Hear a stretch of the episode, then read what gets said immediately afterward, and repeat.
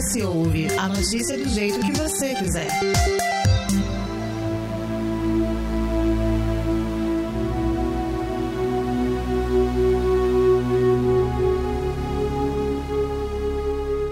Bem-estar físico, psíquico e social são três fatores que andam em falta há mais de um ano na vida de boa parte da população, como na minha, na do Couto, na da Lídia, que a gente já te apresenta, e é claro, na sua, que nos ouve. É como se há muito tempo aquelas bolas de aniversário, sabe? Cheias de doce, fossem enchendo, enchendo e enchendo, mas ao invés de chocolate, bala e pirulito, que dão prazer na hora de comer, claro, as realidades da vida caíssem com todo o peso em cima da gente, sendo que muitos não estavam preparados.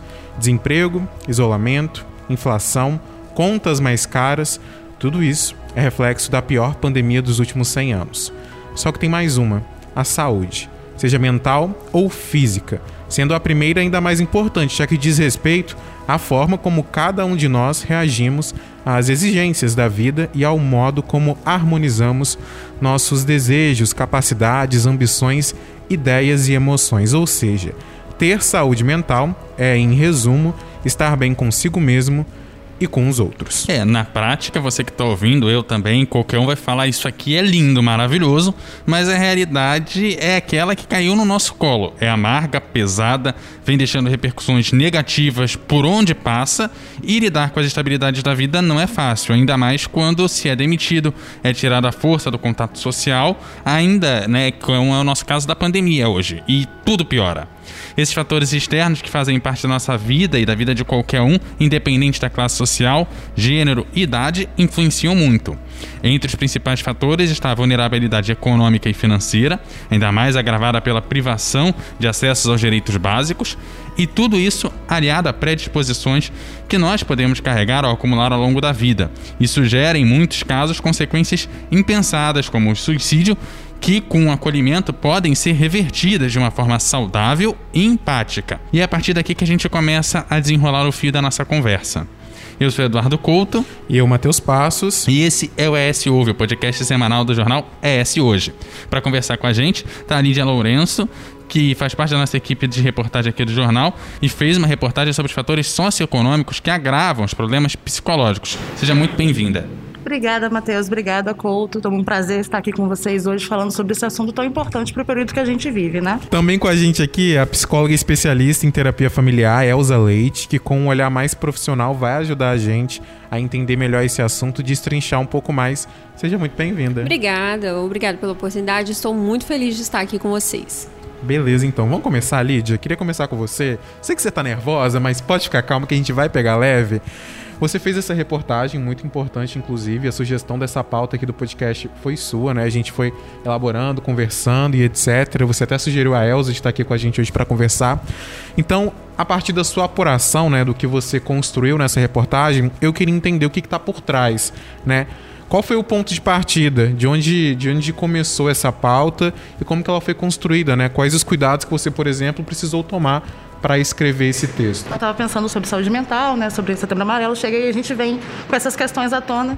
E aí eu vi um tweet falando sobre como os direitos básicos também são uma forma de prevenção e de autocuidado. Porque a gente pensa muito em outras questões, né, mais bestas e, e as questões básicas do dia a dia a gente não pensa. E aí eu pensei, gente, vamos ver se tem uma relação real entre isso. E aí eu comecei a pesquisar.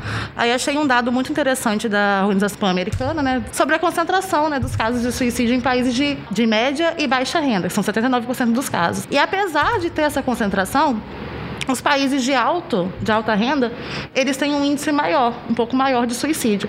Eu pensei, então até que ponto esses fatores socioeconômicos influenciam e de que modo? Né? E aí eu fui atrás de uma especialista, fui atrás da Elza, que eu já tinha conversado em outros momentos, em outras pautas relacionadas à, à saúde mental. E o cuidado que eu busquei tomar foi da gente falar, sim, sobre esses fatores externos, né? Mas de não tornar isso como se fosse uma. É, que, que, que isentasse as questões pré-existentes. Porque acho que é interessante a gente pensar também que além desses fatores externos existem cada um individual e outras estruturas além do, do socioeconômico que vão influenciar esse indivíduo. Então foi um cuidado que eu busquei ter para a gente não, não engatilhar ninguém, não, não, não generalizar nenhum ponto e trazer todas as questões que realmente impactam né, o, o indivíduo e como ele vai formar a sua estrutura para lidar com esses, com esses problemas do dia a dia como a gente vive agora. Ou seja, isso é uma pauta serviço né, e informativa, claro, para mostrar né, que que não é além de predisposições. Ela, muita gente fala que questões de saúde mental é bobeira, que isso é, ah, isso é traumático, tem um trauma de vida. E não, existem muitos fatores que influenciam nisso. E você traz essa reportagem. E, e vem isso, já né? desde uma estrutura, né? Com, é, é, vai ter, tem a ver com o ambiente que a pessoa está inserida, com a família, com a estrutura familiar, com como ela foi ensinada a lidar com aquelas questões. Então é importante a gente pontuar isso para que a gente consiga realmente mostrar para as pessoas que existe uma solução e que elas podem procurar ajuda e como, como, como isso pode se dar também, né? Quais são esses fatores socioeconômicos que podem influenciar na saúde mental e quais são os principais pontos que a gente pode trazer para cá, né? A gente já trouxe um pouco da questão socioeconômica, mas as questões é, socioeconômicas, elas, elas influenciam na vida do sujeito e impactam de fato na saúde mental, porque assim, ela vai mudar a forma com que ele nasce, que ele vive, que ele cresce e que ele envelhece também. Né? Uma pessoa que tem aí acesso à educação, alimentação, vestuário, é, né, acesso à saúde, é óbvio que ela vai ter uma qualidade de vida totalmente diferente de quem tem privação de tudo isso. Então, assim, quando o sujeito ele já nasce privado né, dessas questões sociais, ele já nasce com uma dignidade um pouco ali aquém, né? Ele se sente um pouco aquém dos outros, né? Quando ele se coloca na questão da equidade, não existe equidade entre esses processos. Então, essa distribuição de renda no nosso país, essa desigualdade de classes, ela influencia muito na saúde mental, porque a pessoa ela começa a pensar, poxa, eu não tenho a mesma oportunidade do que os outros. Por exemplo, o que, acontece muito com os adolescentes é, que vieram de escola pública quando vão fazer o Enem para tentar uma vaga na particular? Quando eles começam a, a, pensar, poxa, eu vou ter que disputar uma vaga com quem estudou a vida toda numa escola particular, teve acesso a uma educação de qualidade. Como é que eu vou conseguir fazer isso? Ele vai até conseguir, mas o, o processo de esforço que ele vai ter que fazer para conseguir isso é muito maior. Então, isso gera, sim, um desgaste emocional. Aí gera ansiedade, pode gerar depressão. Só que o que acontece? É, a gente tem que pensar também que as pessoas têm que pensar que é, é, a gente não pode ficar focado no nosso problema. Ah, eu não, não tive acesso, eu cresci pobre, vou morrer pobre, é, e por ter né, sido privado de todas essas coisas, eu nunca vou crescer. A gente tem que romper também com os nossos paradigmas, né, as nossas crenças limitantes e fazer a nossa parte é, é como se fosse a água, né? Você tem que tentar ali contornar todos os obstáculos. Porque, assim, é, a grande maioria da população não tem essa realidade financeira tão abastada e está conseguindo aí tocar a vida. Mas seria muito bom, seria muito interessante que a gente tivesse hoje no país políticas né, públicas que pudessem rever todos esses fatores. Pois é, e pensando que a gente vive num país em que quem recebe menos de três salários, um pouquinho menos de três salários mínimos já está na metade mais rica da população. E três salários mínimos pode parecer uma coisa gigantesca, mas é três mil reais, nem é um valor financeiro que parece que a pessoa é rica, não. A pessoa talvez não seja totalmente pobre, mas está numa classe média baixa, talvez um pouquinho mais acima, não é, mas não é uma pessoa que você pode dizer que é uma pessoa é, efetivamente abastada. E aí que me leva que também é, a pensar como que não só é, esse fator é, da renda baixíssima da nossa população agrava isso, mas como também outros fatores também podem desencadear essas questões, né? Sim, por exemplo, a gente tem a, a, a crise financeira, ela, ela potencializa as, os problemas emocionais de duas formas. Por exemplo, se você já tem algum transtorno né, emocional, você está enfrentando aí depressão, ansiedade, e você se, se vê numa crise financeira, socioeconômica, isso se potencializa ainda mais. Se você não tem essa, esse histórico né, de nenhum transtorno mental, nenhum, nenhum problema emocional aí muito agravado, quando você enfrenta né, essa, essa crise financeira, isso pode surgir. Por quê? Porque, querendo ou não, a gente vive através do dinheiro. Nós precisamos dele para sobreviver, para pagar nossas contas, para sentir que a gente tem dignidade. Quando você perde o emprego, por exemplo, a primeira coisa que você perde junto com ele é a sua autoestima. Você começa a se questionar, e aí, o que, que eu vou fazer? Como é que eu vou pagar as minhas contas? Como é que eu vou comprar comida para os meus filhos? Né? Como é que eu vou pagar o meu aluguel? A grande maioria da população ainda, ainda não tem é, casa né, para morar. A gente se depara com esse problema aí da, da habitacional no país. Então, assim, a questão financeira, ela afeta sim as emoções, porque você fica sem autoestima, você fica desencorajado, você fica deprimido, muito mais ansioso, muito mais preocupado. Desestabiliza porque tem questões práticas para serem resolvidas exatamente. Também, né? Nós vivemos um país capitalista. Tudo se precisa fazer em torno do dinheiro. E a Tudo. vida não, não espera você não conseguir para, um emprego, A vida né? não para por conta... Porque você está com dor porque você está desempregado, as contas continuam a chegar. E se a pessoa não tiver ali é, coragem, né? Porque às vezes você fica tão imbuído nas suas emoções que você paralisa. Né? Você fica tão sem expectativa, você paralisa. Você não tem força para levantar da cama e mandar um, botar um currículo. Tem outros que são entram no processo de acomodação, né? Eu, eu, né? Deus vai mandar recurso e alguém vai me ajudar. Eu vou ficar aqui esperando tem pessoas e pessoas, né? Essa subjetividade do ser humano é muito interessante. Mas, assim, mesmo com tudo isso, quando o sujeito se reconhece nesse lugar, olha, eu não estou conseguindo fazer o mínimo. Eu não consigo pensar em novas coisas, eu não consigo sair do lugar, eu estou aqui embotado nas minhas emoções. Ele tem que buscar ajuda profissional. Né? Ele tem que buscar ajuda. Se ele não tiver acesso a, a, a um psicólogo, ele tem que conversar com alguém para tentar ter uma outra perspectiva. A gente tem que pensar o seguinte, gente, olha, toda crise ela traz oportunidade para gente. A primeira oportunidade que uma crise traz é de refletir sobre nós mesmos. Depois a crise ela traz a oportunidade de fazer, sabe o quê? De enxergar o mundo com outros olhos. Na crise surgiram muitas, muitas é, criações maravilhosas. Então, nunca mais o mundo vai ser o mesmo. Então, é tempo da gente se reinventar, sabe? Pensar em apresentar para o mundo uma nova versão de nós mesmos. As pessoas estão ficando em casa muito tempo isoladas, né, desempregadas, mas o que, que você está fazendo com esse tempo que você está parado?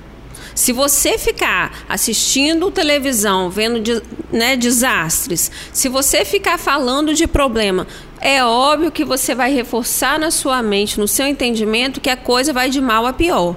A gente tem que pegar o nosso tempo e fazer do nosso tempo um tempo produtivo. Como, Elza? Como que eu faço isso?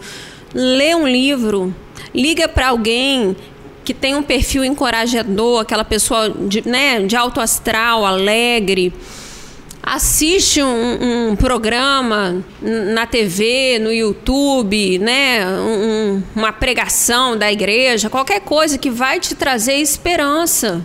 Começa a pensar em novas ideias, porque se a gente ficar preso à crise, às circunstâncias, a gente vai parar, a gente não vai sair do lugar e a coisa vai tomar uma proporção desastrosa. Então, a crise é tempo de, de, de de novas perspectivas também, sabe? A gente tem que apresentar uma outra versão para esse mundo novo. O mundo nunca mais vai ser o mesmo. E nós também não podemos continuar sendo os mesmos. A, é, toda essa pandemia precisa promover em nós mudanças de dentro para fora. Eu já vi muito esse discurso que você está falando, de que toda crise traz uma nova oportunidade e, assim, é, vou trazer um problema, né? Porque essa Óbvio. é a nossa questão Sim. aqui. Uhum. Mas isso pode parecer um discurso muito, como a gente até elencou no começo, positivista, né? Um, muito né? positivista. Uhum. Eu acho que assim, é, as crises elas, elas sim trazem oportunidades, né? Porque é um problema maior e a partir desse problema maior soluções vão aparecendo. Só que é, esse discurso positivista, muitas vezes, ao invés de encorajar uma pessoa, às vezes não desencoraja pelo, pelo, pelo seguinte. Ah, eu preciso estar tá bem, eu preciso buscar uma forma de estar tá bem. E às vezes a pessoa quer procurar uma ajuda profissional, mas como a gente, como você bem colocou, né? É, e a gente também já falou aqui anteriormente, ela está desempregada, ela tem que pensar em outros fatores, ela tem um, fi um filho ou uma filha para cuidar, então é, são pessoas muitas vezes que só viveram por conta de o auxílio emergencial no ano passado, né? Do ano passado para cá, e é um dinheiro que de começo foi muito bem, mas foi diminuindo ao longo do tempo. E, e foi impactando ainda mais. Existem muitas pessoas na linha da pobreza, a gente está discutindo agora, né? Se come carne ou se não come, se faz, se cozinha no fogão a lenha ou se cozinha no fogão a gás, porque tá tudo muito caro. Então, assim, são muitas questões. Então, eu queria entender esse discurso positivista, muitas vezes, né? A gente sabe que existem condições pré-existentes que fazem as pessoas não reagirem sozinhas. Elas precisam, às vezes, de um empurrão, de uma ajuda. E muitas vezes, por ela não ter condições, esse empurrão, essa ajuda, vai vir por conta da família, por conta de um amigo, ou até mesmo dentro de casa, né? Como que a gente consegue colocar esse discurso muitas vezes na balança. O que, que, acontece? Todos nós passamos por momentos de crise existencial. Ninguém escapa disso, nem o psicólogo, tá? é, antes de ser psicólogo, eu sou um ser humano que tenho também ali as minhas, minhas dores pessoais. Nós somos seres sociais. Passar por momentos de crise sozinho é possível? É, mas é muito mais difícil. Primeiro passo é se acolher é reconhecer, poxa, eu não sou mais a mesma pessoa.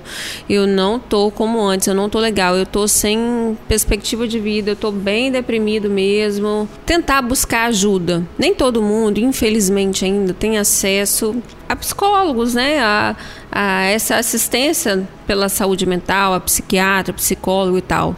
Mas você conhece alguém? Então, assim, tenta se socializar. Hoje a gente está limitado nos contatos é, presenciais, mas tenta se socializar como? Liga para alguém, desabafa, conversa, fala: olha, eu não tô legal. Tentar é sempre pedir ajuda. Você não tem que se sentir culpado por não estar bem. Não existe isso. A gente não pode se culpar. Ah, eu tô com culpa porque antes eu tinha um padrão de vida, eu conseguia comprar carne de segunda e hoje estou tendo que comer ovo. Não é responsabilidade só nossa. Tem toda uma responsabilidade aí também da própria pandemia e governamental no nosso país em, em, torno disso. O padrão de vida de quase todo mundo mudou. Eu só não posso me culpar por isso. Ah, eu estou super culpado porque eu estou depressivo, porque eu estou muito ansioso. Você não pode se culpar e, ao ponto de se fechar nesse processo e não ter coragem de pedir ajuda. Não tenha vergonha de pedir ajuda, não tenha medo de se expor. Você é humano. Nós não somos super-heróis que temos que lidar com tudo o tempo todo sem sentir dor. Nosso processo, nossa humanidade nos faz imperfeitos e vulneráveis nas nossas emoções.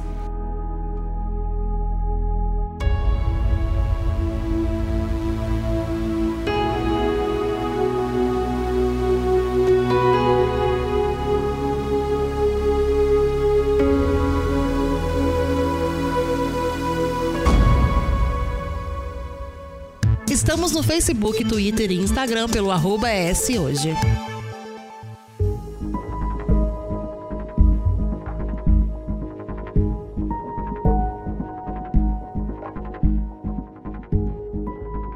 Pegando o gancho na, na sua resposta anterior, você pontuou a questão de medo de lidar com, com tudo, a questão de vulnerabilidade, e a gente, e a gente já falou aqui de, de questões pré-existentes. Os fatores externos, eles podem também ser responsáveis, por exemplo, na, na decisão de uma pessoa achar que ela está no ápice de tudo isso, que ela não aguenta mais, e que ela acha que a única solução é tirar a vida. E a gente sabe que no, não é. A gente sabe que a solução muitas vezes está no acolhimento, está na busca pelo, por uma ajuda profissional. E essa busca muitas vezes não vai por conta da pessoa querer, mas sim pelo acompanhamento, né? Às, às, vezes por um amigo, às vezes por um familiar. Então, de que forma a gente pode abordar esse assunto e destacar para quem nos ouve é o acolhimento, a ajuda profissional são determinantes na hora de uma pessoa fazer essa escolha ou não, né?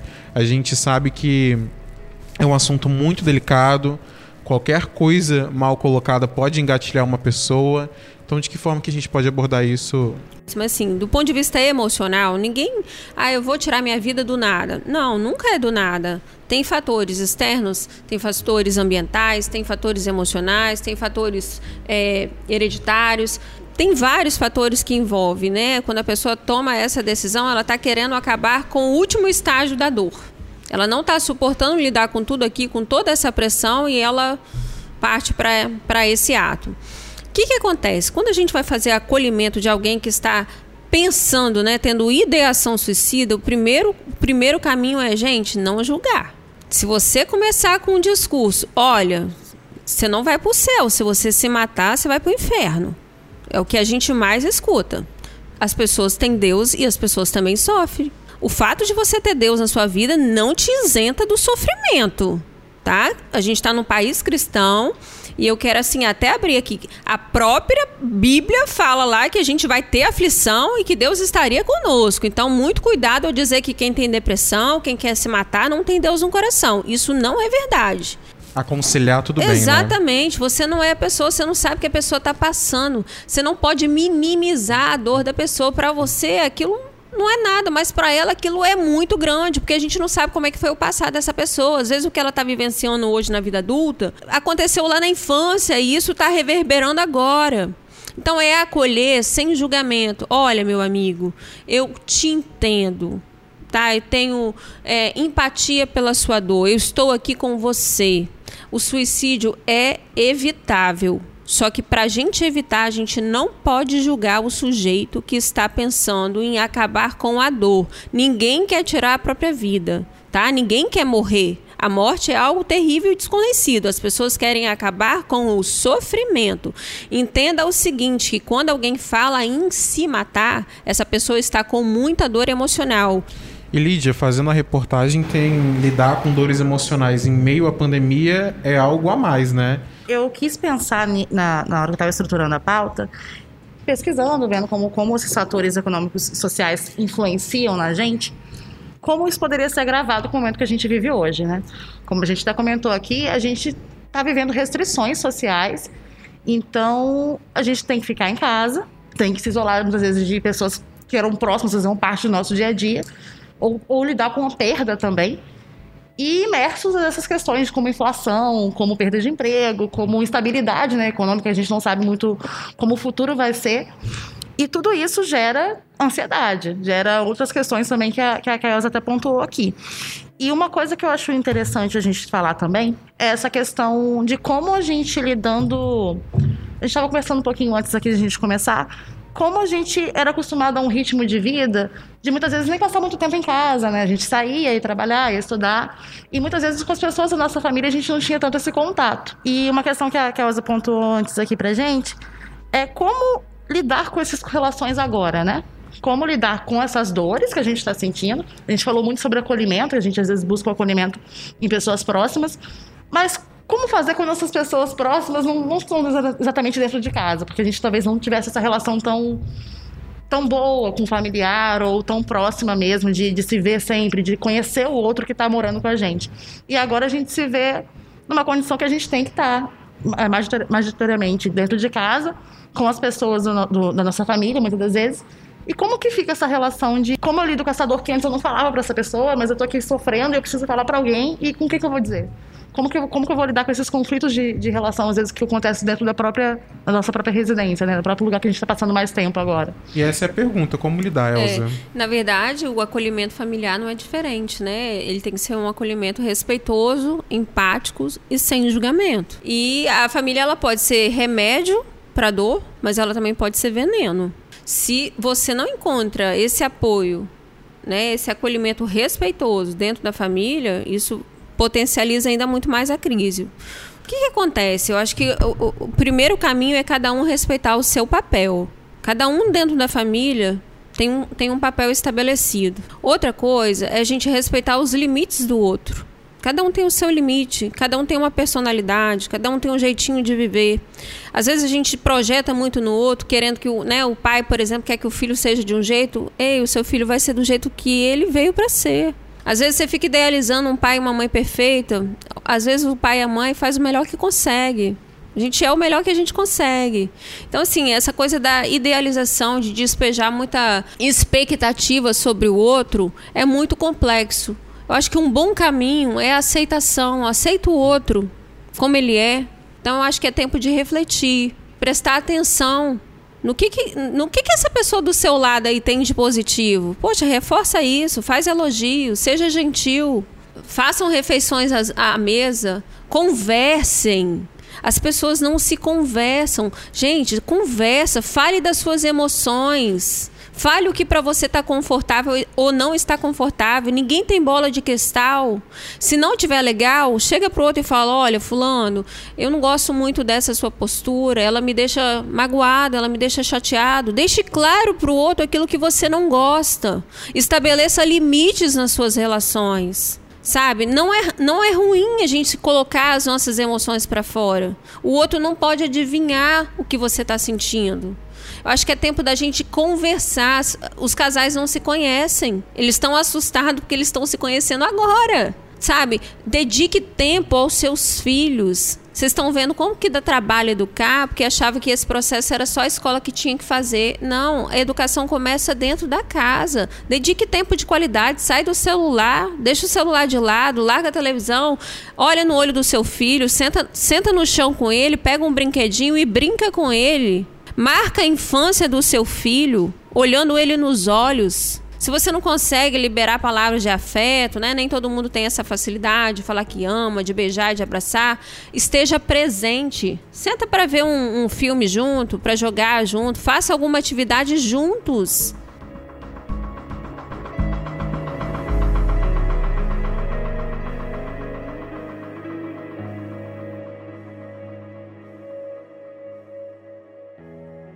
Deixe seus comentários em eshoje.com.br.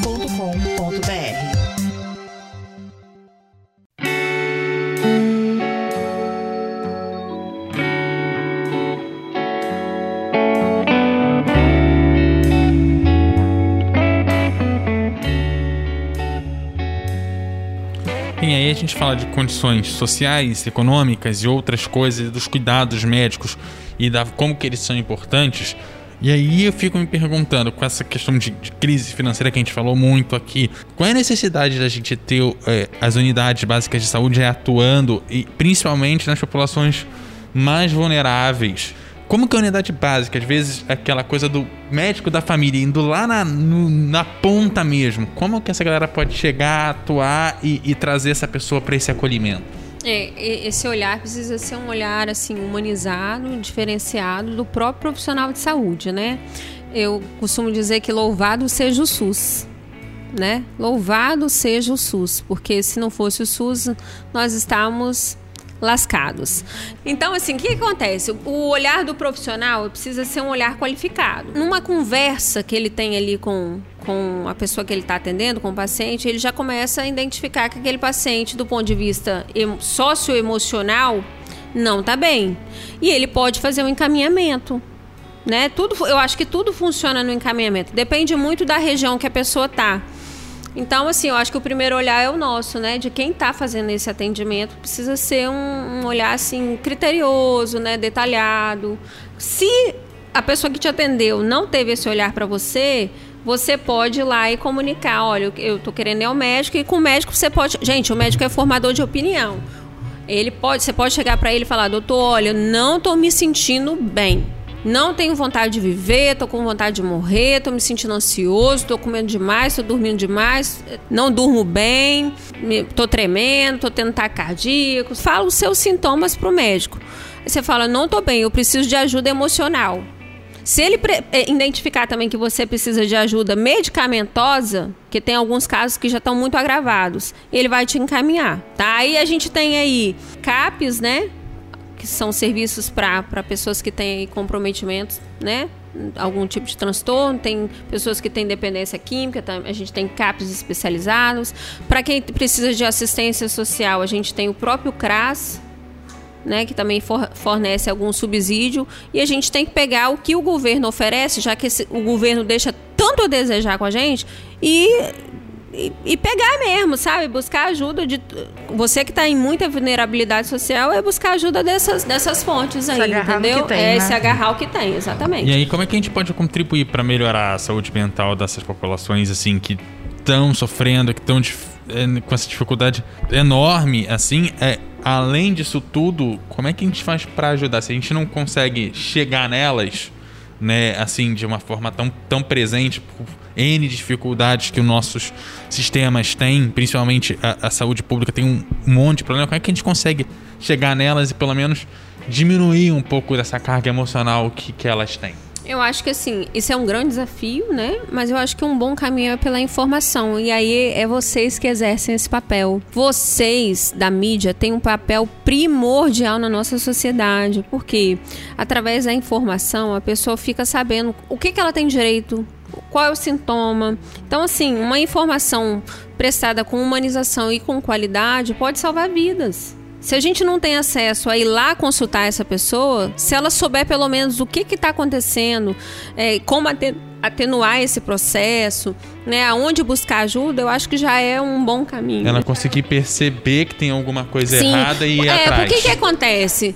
Tem gente que a gente, olha bem, a gente a gente tem acesso à informação, né? Todo mundo aqui tem uma boa formação e tal, mas tem pessoas que estão passando por um sofrimento tão grande, mas elas não têm nem noção do que elas têm, gente. E pode achar até que é normal. É, elas não têm noção do que. Nunca ouviram falar na palavra depressão, ansiedade, sintoma, remédio, psicólogo. O que, que é isso? Todo mundo, ah, psicólogo é coisa de doido né? Eu não vou no psiquiatra, não, porque o psiquiatra entope a gente de remédio. A gente lida com, com esse tipo de informação e, e resistência cultural.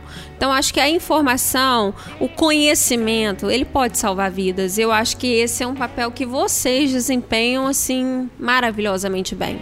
Fora a necessidade da criação de políticas públicas que faz parte total disso e a gente... Desde sempre, né? Eu tô com 36, desde que nasci ouço falar em políticas públicas, né? É o que eu mais ouço falar.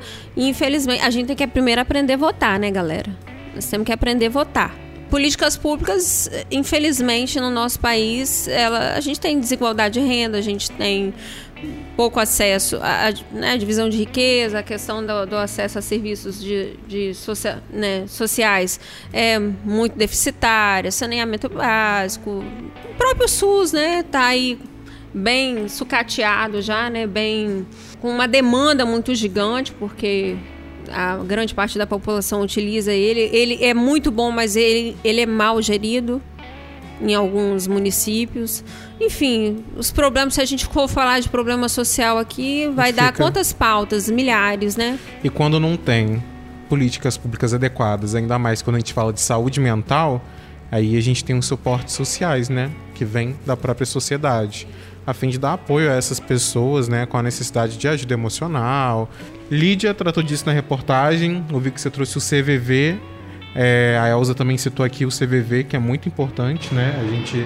Eu conversei com, com o Nilson Aliprante, que é um voluntário, e ele estava falando justamente dessa questão, né, de, de como é um espaço para não julgamento.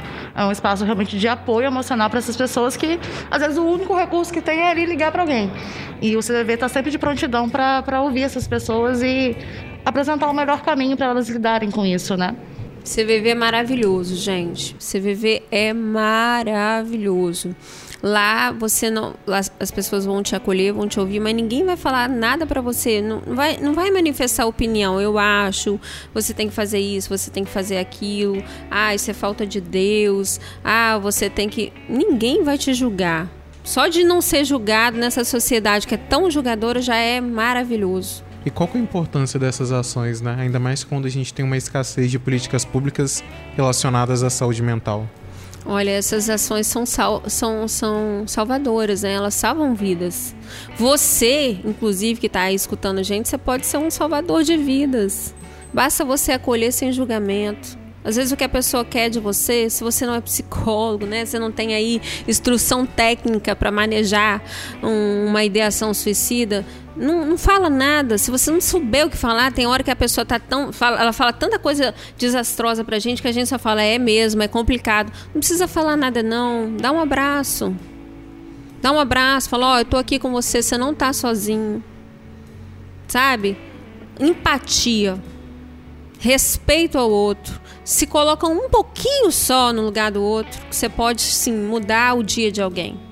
A gente falou do CVV, né? E o Nilson Aliprante, que é voluntário, que conversou com você para sua reportagem, mandou um áudio pra gente. Olá, me chamo Nilson, sou voluntário do CVV.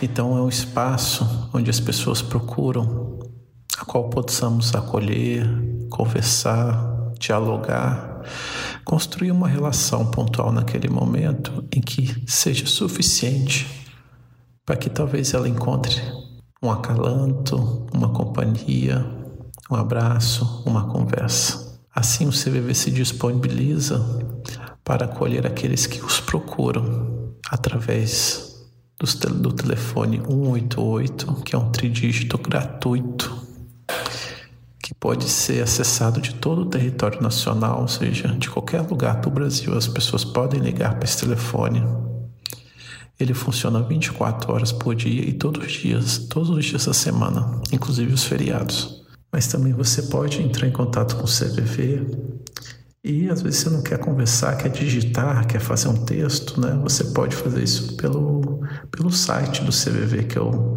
cvv.org.br. Ali você vai ter um serviço chamado chat. Se você também quiser, pode fazer pelo e-mail. Você enviar um e-mail, também pelo site.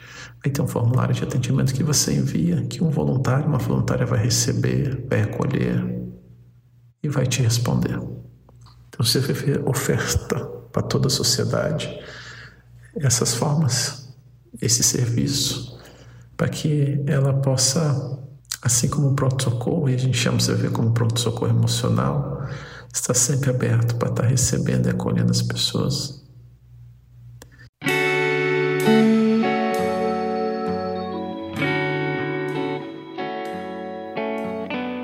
E aí, como o Nilson falou, hoje qualquer um pode se tornar voluntário, né? É só dedicar quatro horinhas aí do seu dia, não precisa de muito tempo. Às vezes a gente não sabe como ajudar, e se você sente essa, essa vontade de prestar esse apoio de alguma forma a alguém, só entrar em contato com o CVV para se voluntariar.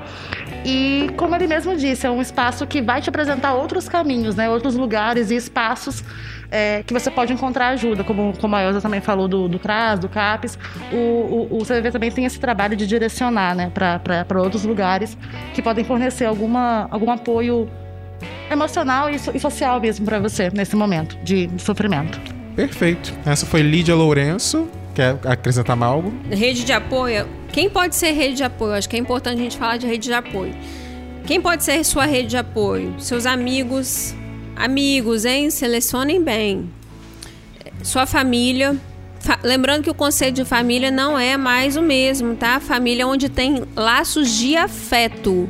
Se você tiver você e um filho, você e um cachorro, você, dois, dois pais e, um, e, um, e, uma criança, duas mães e uma criança, é, avó e uma criança, onde tem afeto, respeito, acolhimento, não necessariamente laços sanguíneos, ali tem uma família. Então, assim, a sua família pode ser sua rede de apoio, a igreja, tá? a sua rede aí espiritual, né? Seja da religião que for, pode ser sua rede de apoio. É, os seus professores podem, né, te acolher. O, o, próprio médico pode ser uma rede de apoio para você, te indicando, né, te, te encaminhando para outro lugar. Então, assim, lembrando mais uma vez, não tenha vergonha, não tenha medo, tá? E aceite que você é humano. Todo humano, todo, todo ser humano sofre. E não, não, a gente não precisa ficar é, constrangido com isso, não. E tudo passa. Essa dor também vai passar. Você tem que buscar é ajuda. Você não tem que sentir é culpado por isso. Ninguém escolhe sofrer. O sofrimento ele acontece com a gente. A gente só tem que é, entender que ele está acontecendo e tentar fazer alguma coisa para que ele é, passe o mais rápido possível. É, pois é, e acho que assim é o jeito que a gente tem para encerrar o programa de hoje. Lembrando, gente, o S Ouve vai lá todas as segundas-feiras lá no shoje.com.br. Nossa caixa de comentários está aberta para o que você quiser, o que você precisar tá lá, vai lá no nosso site, deixa lá seu comentário. E também está nas principais plataformas de áudio. O episódio de hoje teve a apresentação de Eduardo Couto e Matheus Passa, produção e o texto de Matheus Passa, edição de som de Eduardo Couto, direção de jornalismo da Daniele Coutinho. A gente teve a presença aqui também, eh, tive aqui com a Lídia Lourenço e também com a Elza. Vou agradecer as duas aqui, gente. Muito obrigado pela presença de vocês. Contamos com o áudio do Nilson lá do CVV. É, lembrando, pro CVV, a gente está sempre aberto para que vocês precisarem. Tivemos aqui também com o Matheus. Elza, muito obrigado pela sua Obrigado presença. eu, obrigado eu. Lídia, também obrigado. agradeço, Espero que você obrigada. volte mais vezes. E Quero é isso, voltar. gente. Um abraço até semana que vem.